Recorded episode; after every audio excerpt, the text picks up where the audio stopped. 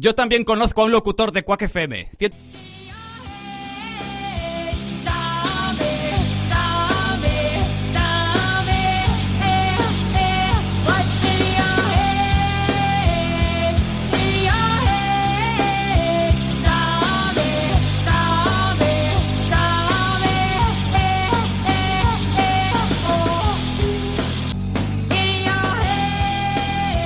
Son las 18 horas del día miércoles y hoy estamos en el aire en Cambios y Cambio.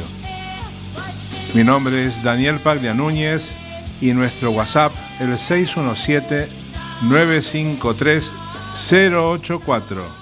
Cambia si cambio. Hoy el tarot puede ser un elemento terapéutico. Todo esto y lo que usted quiso saber sobre el tarot, trataremos de evacuarlo hoy como un principio de terapia. El tarot es un elemento terapéutico. El tarot ayuda a las personas a curarse, entendiendo la cura no solo como salir del sufrimiento, sino como el proceso de volvernos seres completos. He aquí un pensamiento que les dejo. Siempre pensamos que el tarot era un elemento adivinatorio, pero puede ser también terapéutico. Eso es lo que hoy veremos y hoy trataremos de prender un poco de luz a ese tema. Y así nos encontraremos todos, mientras otro tipo de situaciones nos llevarán hacia los íconos de nuestra propia cultura. Y así ha de presentarse este día, cuando todos comencemos a escuchar un poco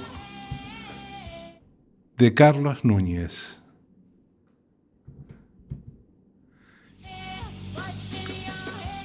Bueno, Carlos Núñez parece que no quiere aparecer, pero lo haremos aparecer sin problemas un segundo y ya lo tendremos en el aire.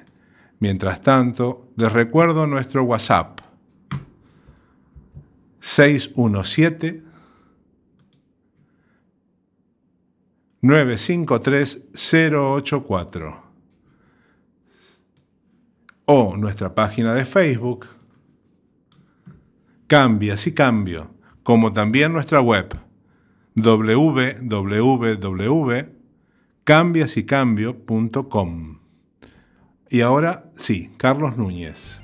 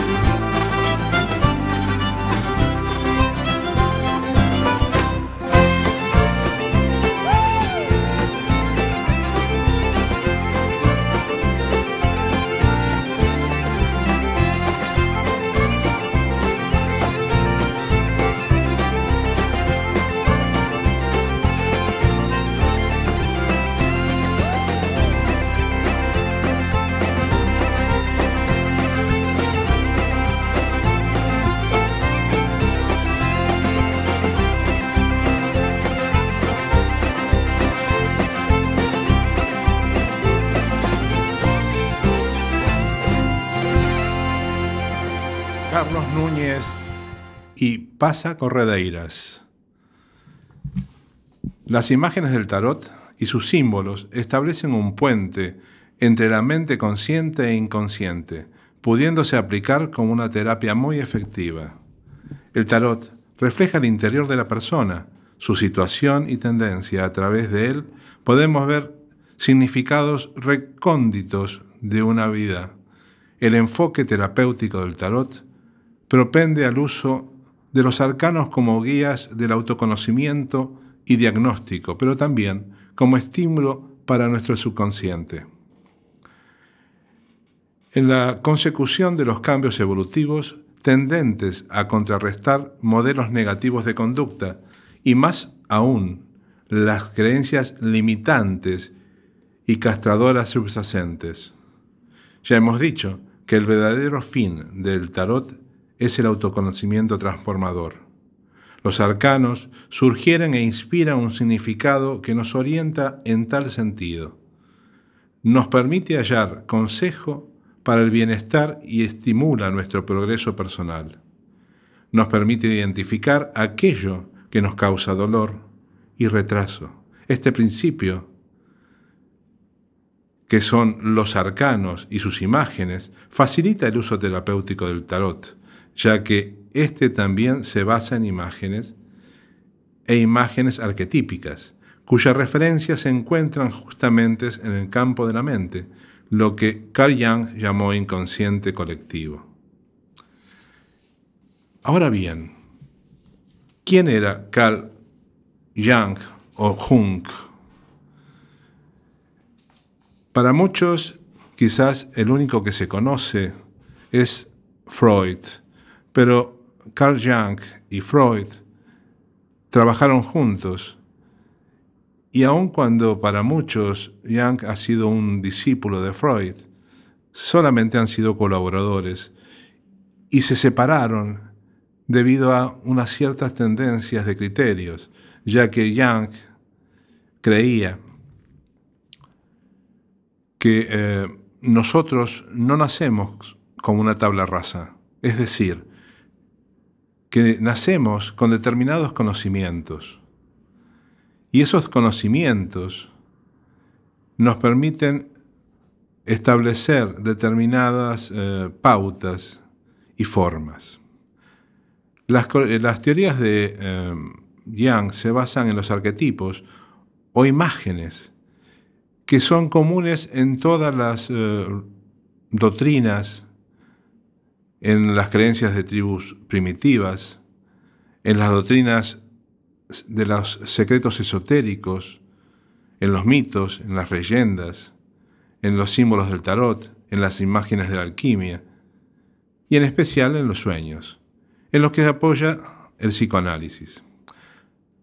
Hay que empezar por decir que Jan pensaba que no venimos a este mundo, como decía anteriormente, como una tabla rasa, es decir, en blanco, que el ser humano, según Jan, ya nace con información y ciertas creencias, ciertas creencias. No existe una sola idea o concepción esencial que no posea antecedentes históricos.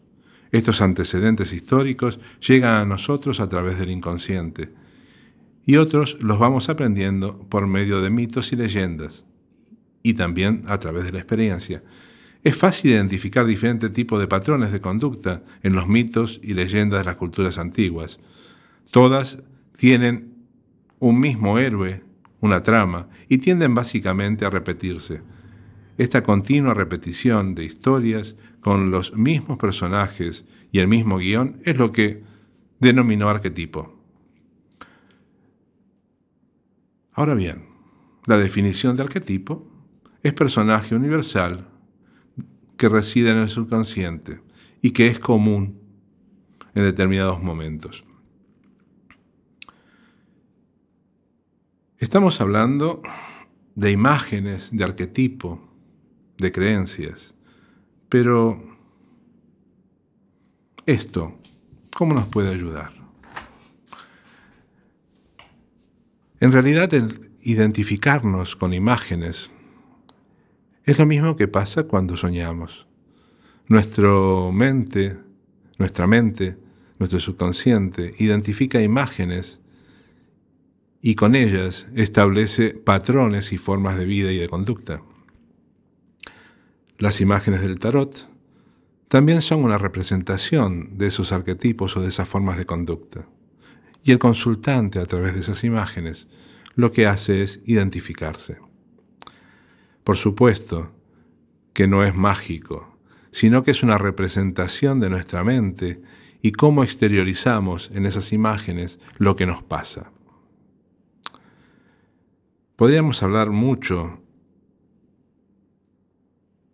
en este aspecto, ya que se desenvuelve en un estado de creencias determinadas, pero así como la música, como, he pasado anteriormente, nos remonta a recuerdos y depende eh, del lugar donde uno esté, esos recuerdos se transforman. Lo mismo pasa con las imágenes del tarot o las imágenes que se crean en los sueños.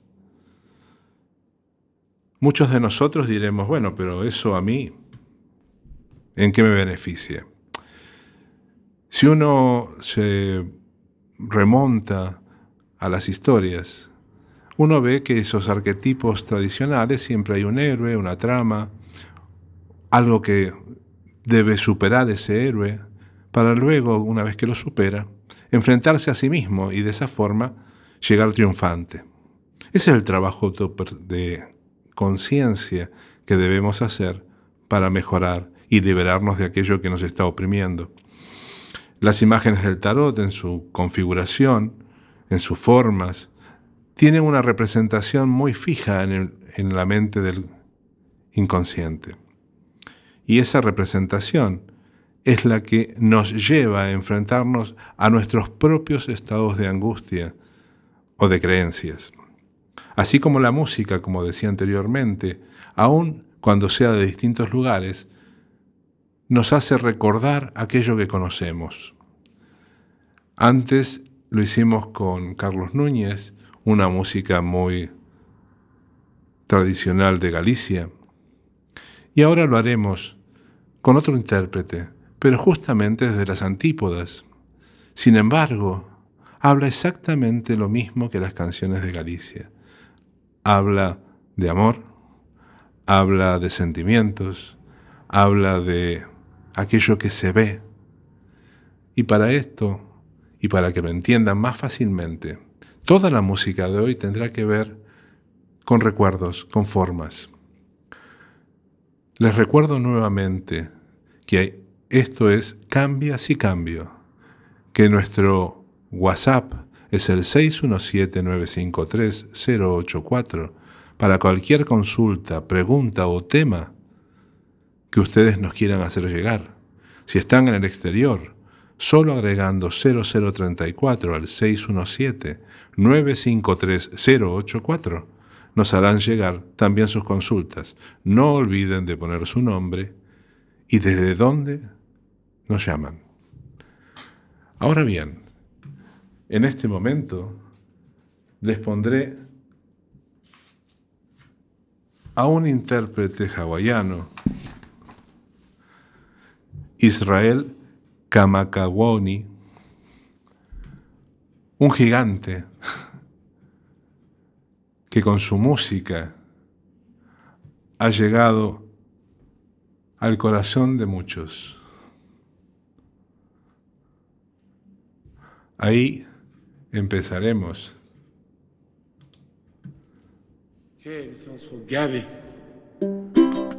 Ismael, el Somewhere Over the Rainbow.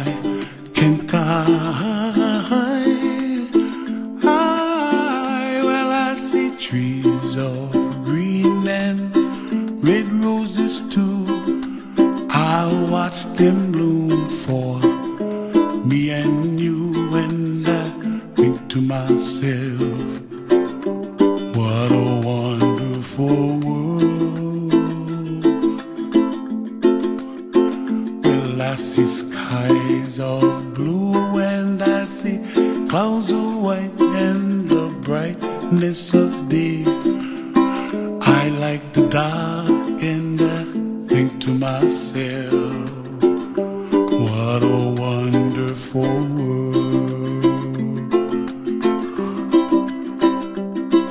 The colors of the rainbow, so pretty in the sky, are also on the faces of people passing by.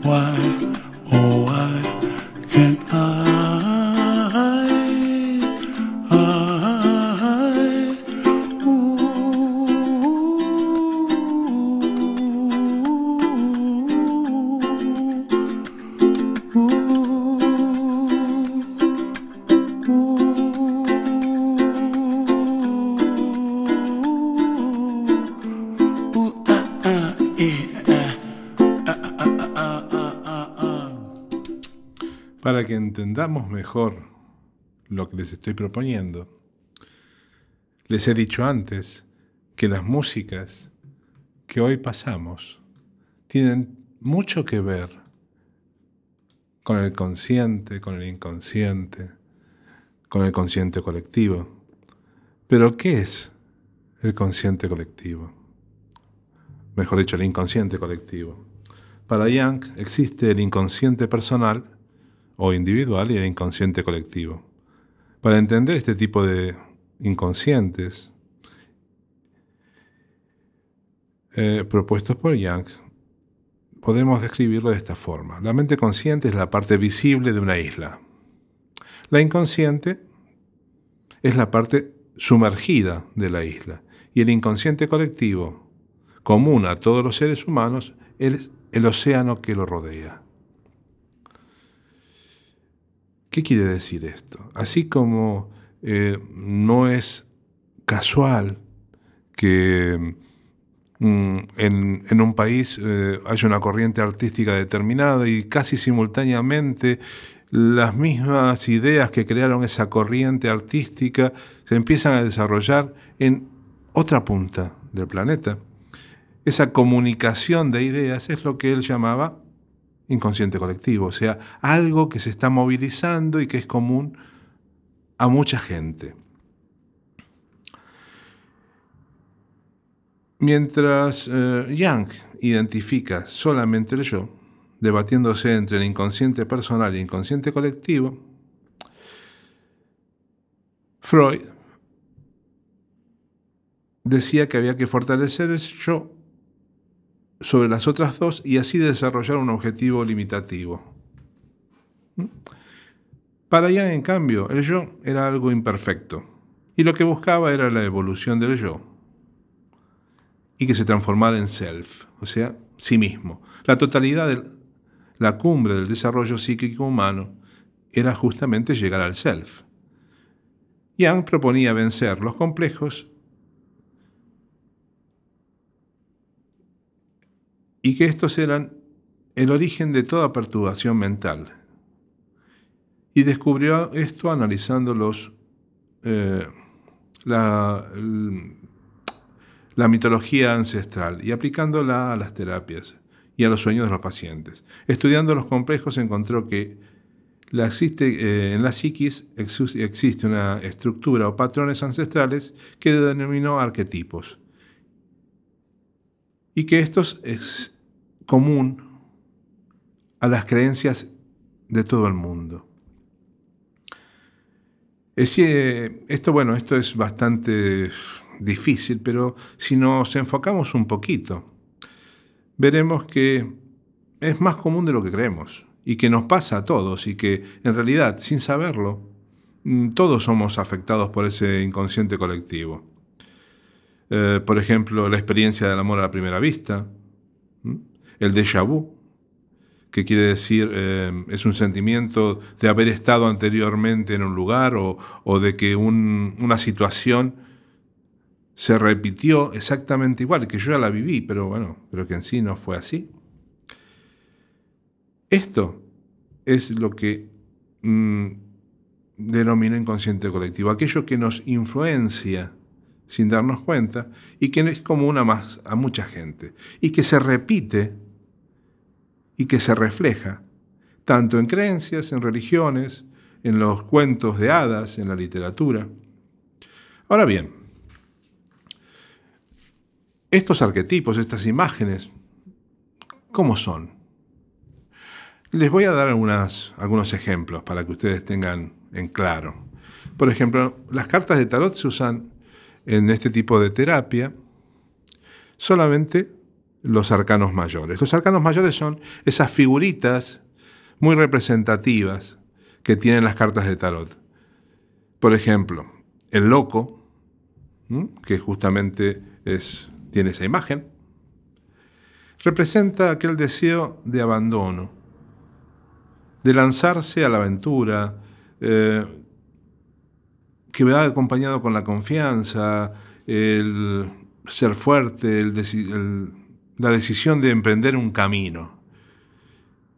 Eh, y, el símbolo de esto es el niño, el asombro, y el arquetipo sería un niño.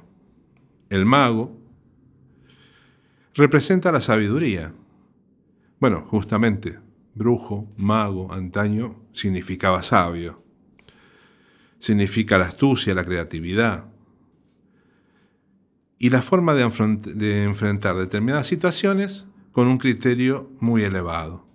El símbolo sería la magia, el poder, y el arquetipo sería el burlador, porque burla a la naturaleza. La sacerdotisa representa la parte femenina en acción, un llamado a usar todo tu instinto e intuición.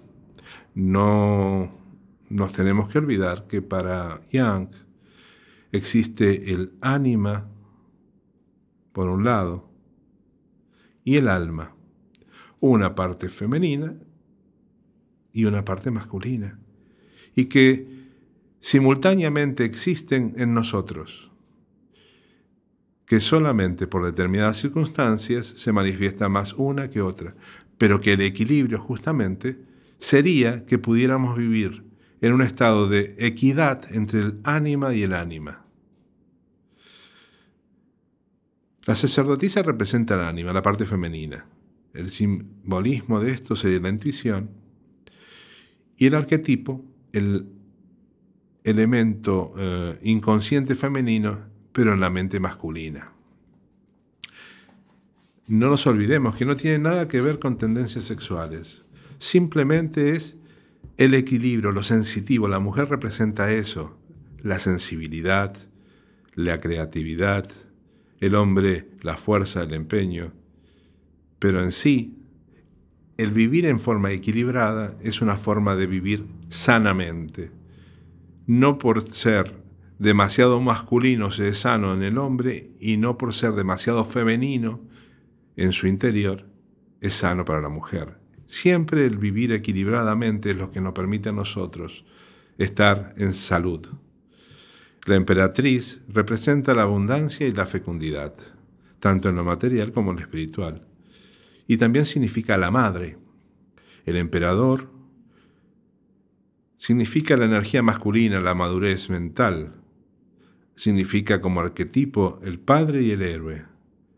Y el símbolo sería la autoridad y el poder masculino el sumo sacerdote, representa aquel ser conectado con lo material, sabias decisiones o la búsqueda de un maestro o consejo.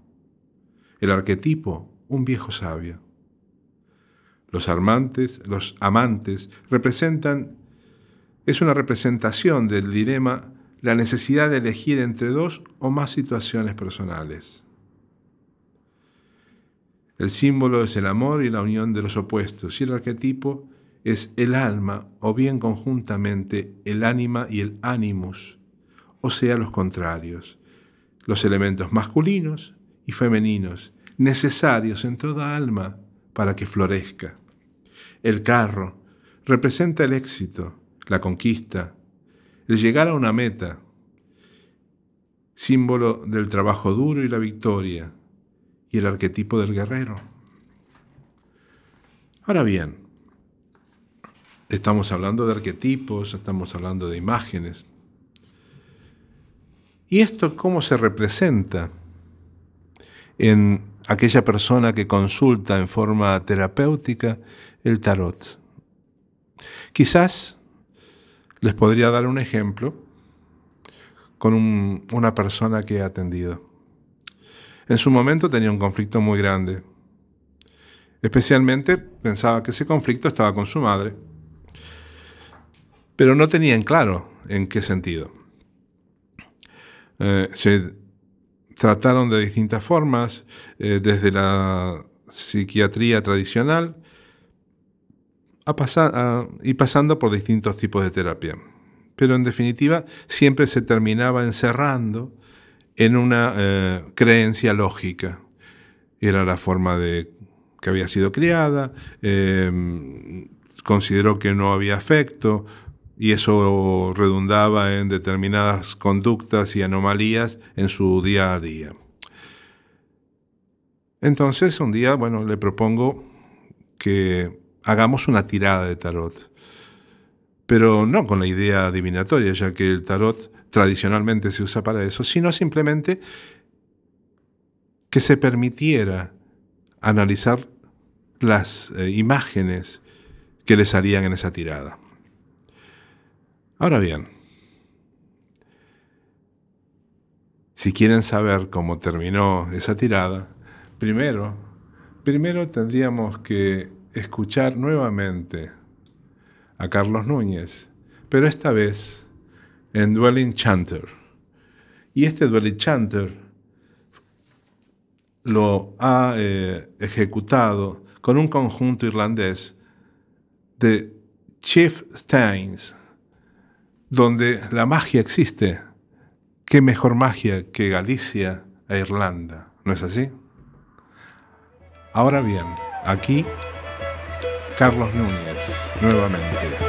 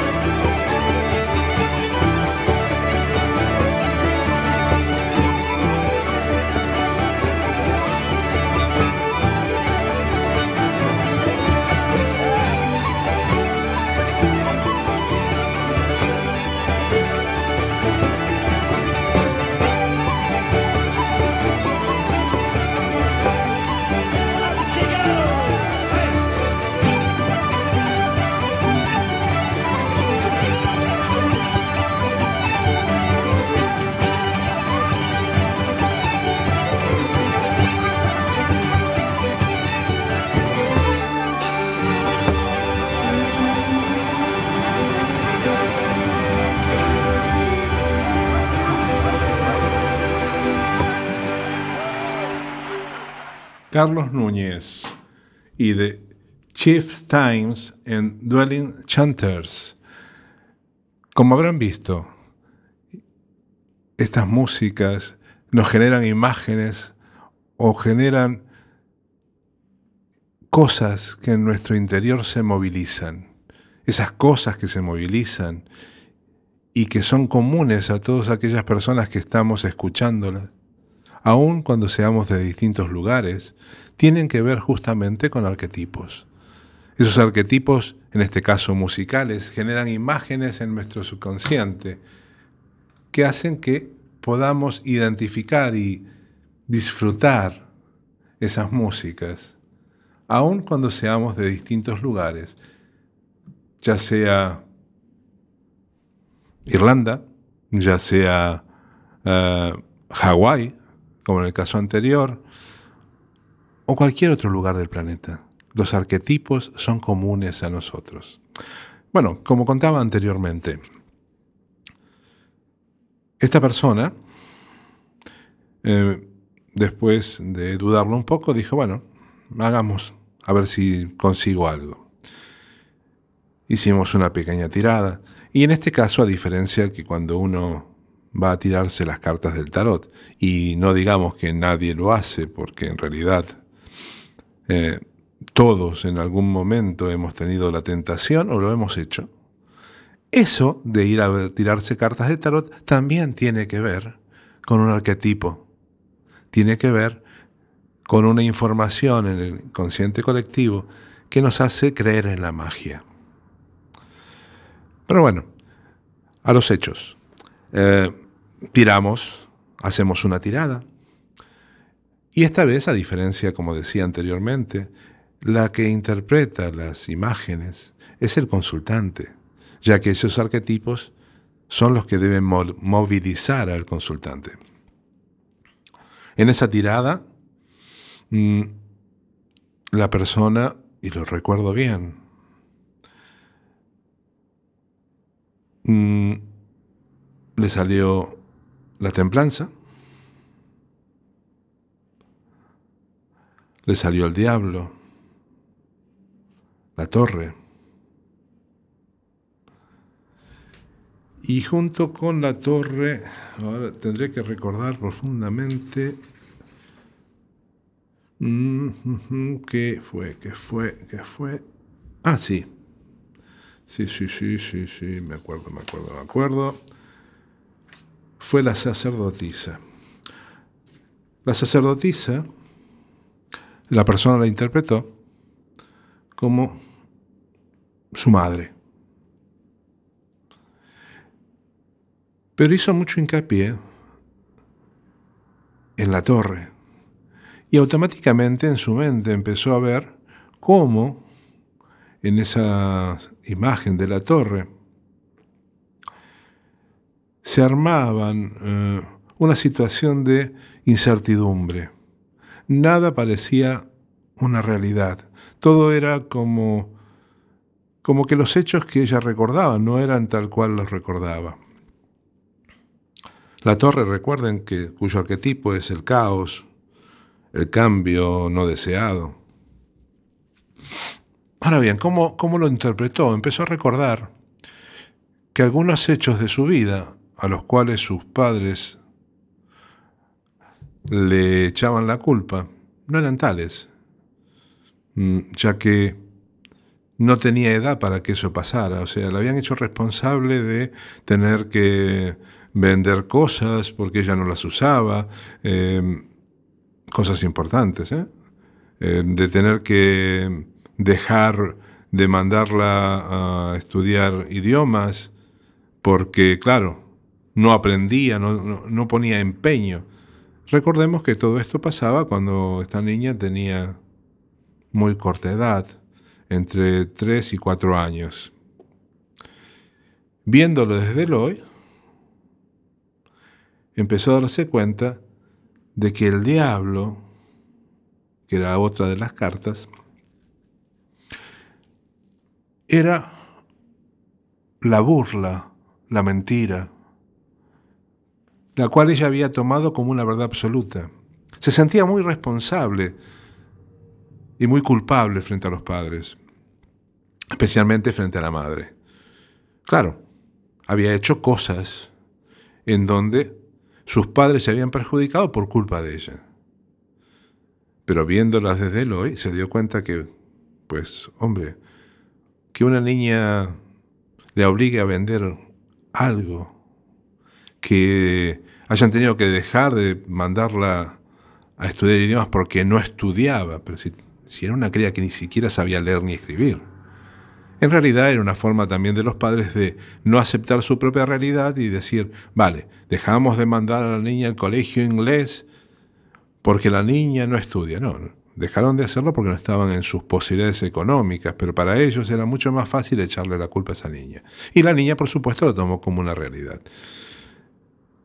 Hubo otros hechos que también eran muy similares, donde también se le echaba la culpa de cosas y claro, y de repente se empezó a percatar que esa culpa no era tal y que había creído algo que en el recuerdo se había armado como una verdad absoluta, pero que en la representación de lo que estaba viendo desde el hoy no era tal cosa. Ahí incide el efecto de las imágenes del tarot y de sus figuras arquetípicas. El cómo la mente inconsciente de esta persona empezó a recordar a través de sus arquetipos los hechos tal cual fueron, fueron, pero claro, tal cual fueron y con los ojos del hoy, no con los de la niña que se hizo cargo de lo que le decían los padres. No es un problema de echar culpas, sino cómo uno puede transfigurar un hecho en algo que nos daña que al verlo desde otro punto de vista se desarma y pierde poder.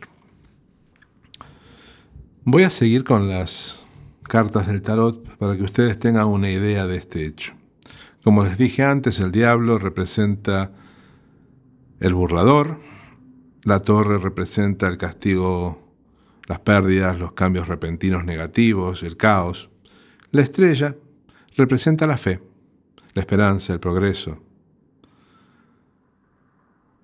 Y el arquetipo, la estrella, el simbolismo, la esperanza y el espíritu. La luna es la representación de lado oscuro, el temor a lo desconocido. Y el simbolismo son las emociones. La luna se vincula muchísimo con los sueños. El sol representa la felicidad, la alegría, el éxito. El simbolismo es la alegría, el arquetipo el sol el juicio, esta carta es un llamado a la reflexión, a hacer un balance de nuestra vida, a identificar los aspectos que nos impiden la evolución. Representa el fin de una era negativa y un último paso para alcanzar la meta propuesta, o sea, lo que aquello que nos proponemos hacer. El arquetipo es la evolución y el simbolismo es la sentencia y la finalización. El mundo que para mí es mi carta favorita del tarot, representa la armonía y la estabilidad entre el lado espiritual y el terrenal, la plenitud absoluta, la carta de la victoria sobre los dilemas y los problemas. El arquetipo es la satisfacción, la plenitud, y el simbolismo el cumplimiento. Como vemos hasta aquí, todos estos arquetipos son una representación simbólica de hechos que nuestra mente a través de identificarlas, lo que va a hacer justamente es transformarla en aquellas cosas que nos están impidiendo crecer. Recuerden que el fin de este programa es que toda terapia puede ser complementaria. Nunca es una alternativa, simple un complemento a cualquier otra forma de tratamiento y de terapia. todo tiene que tener una, una base que nos permita a nosotros complementar determinadas técnicas para lograr el único objetivo que es la salud, tanto física como espiritual. En la última parte de este programa contestaré un par de preguntas sobre el tema anterior, vidas pasadas. Ahora, ya que hablábamos de inconsciente colectivo, y hablamos que son comunes a todo el mundo, escucharemos The World. We Are the World. Una canción muy, muy recordada y que nos habla de un mundo y que nos habla de unión y que nos habla de que todos podemos ser uno, que todos podemos estar en una situación de unidad. Eso es fundamental para todos. El mundo es uno y debemos estar en un todo con ese mundo. We are the world. Bueno, parece que no. Hoy tenemos. Ahora sí. We are the world en su versión original.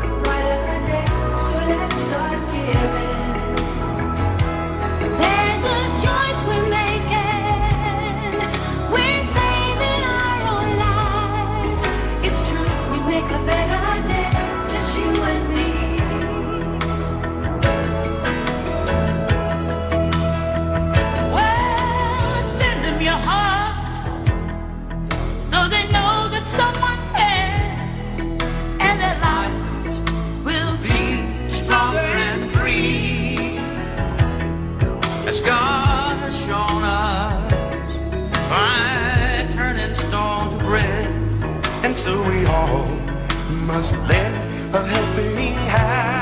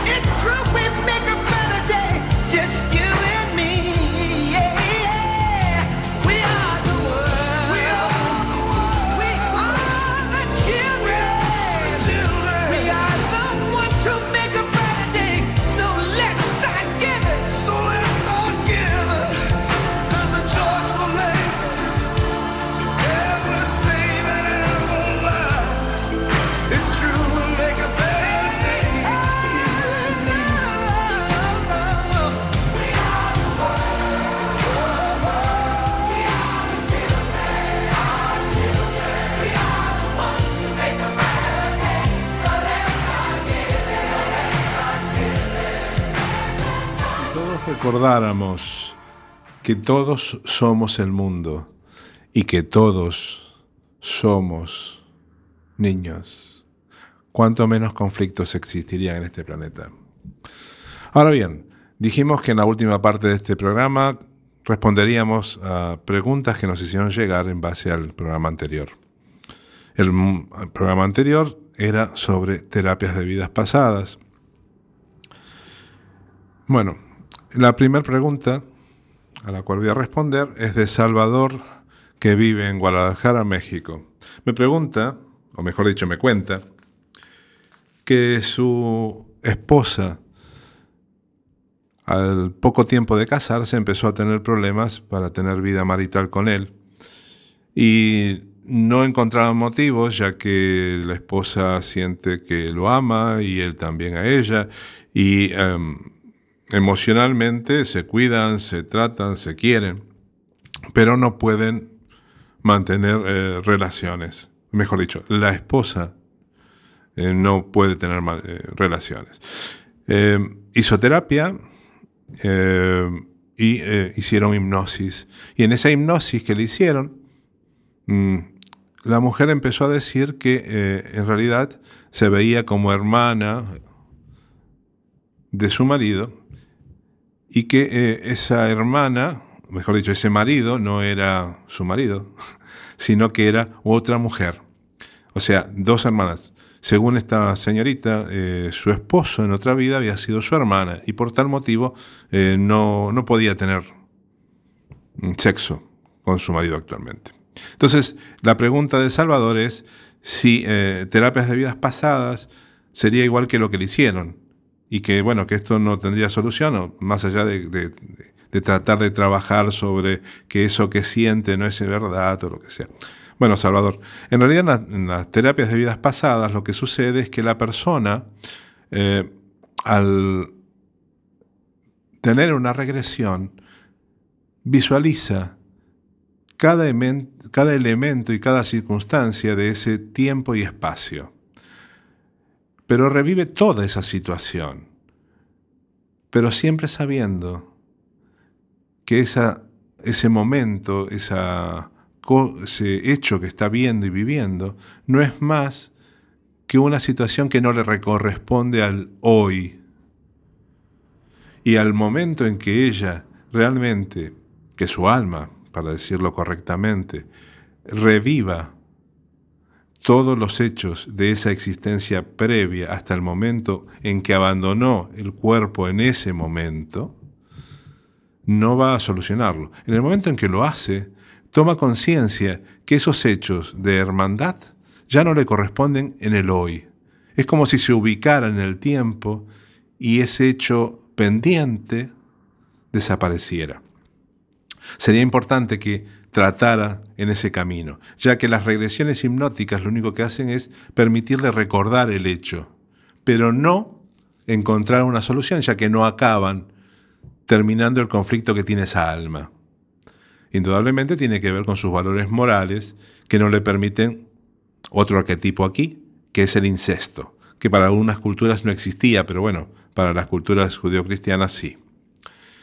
Eh, entonces, mi recomendación es que busque hacer una TVP y que seguramente a través de ello logrará el éxito. Recuerden que para otras consultas en el próximo programa han quedado, me he ido de tiempo y las contestaré, tanto para el programa anterior como para este. Consúltenos, háganos llegar sus preguntas y nosotros las contestaremos en el programa siguiente. Recuerden, nuestros teléfonos y WhatsApp son el 617-953-084 o agregándole 034. Esto es Cambia si Cambio. Nosotros todos los miércoles estaremos aquí para contar una historia y esa historia será la de terapias alternativas. He aquí la verdad. He aquí cambia si cambio. Y nuestra cortina musical cambia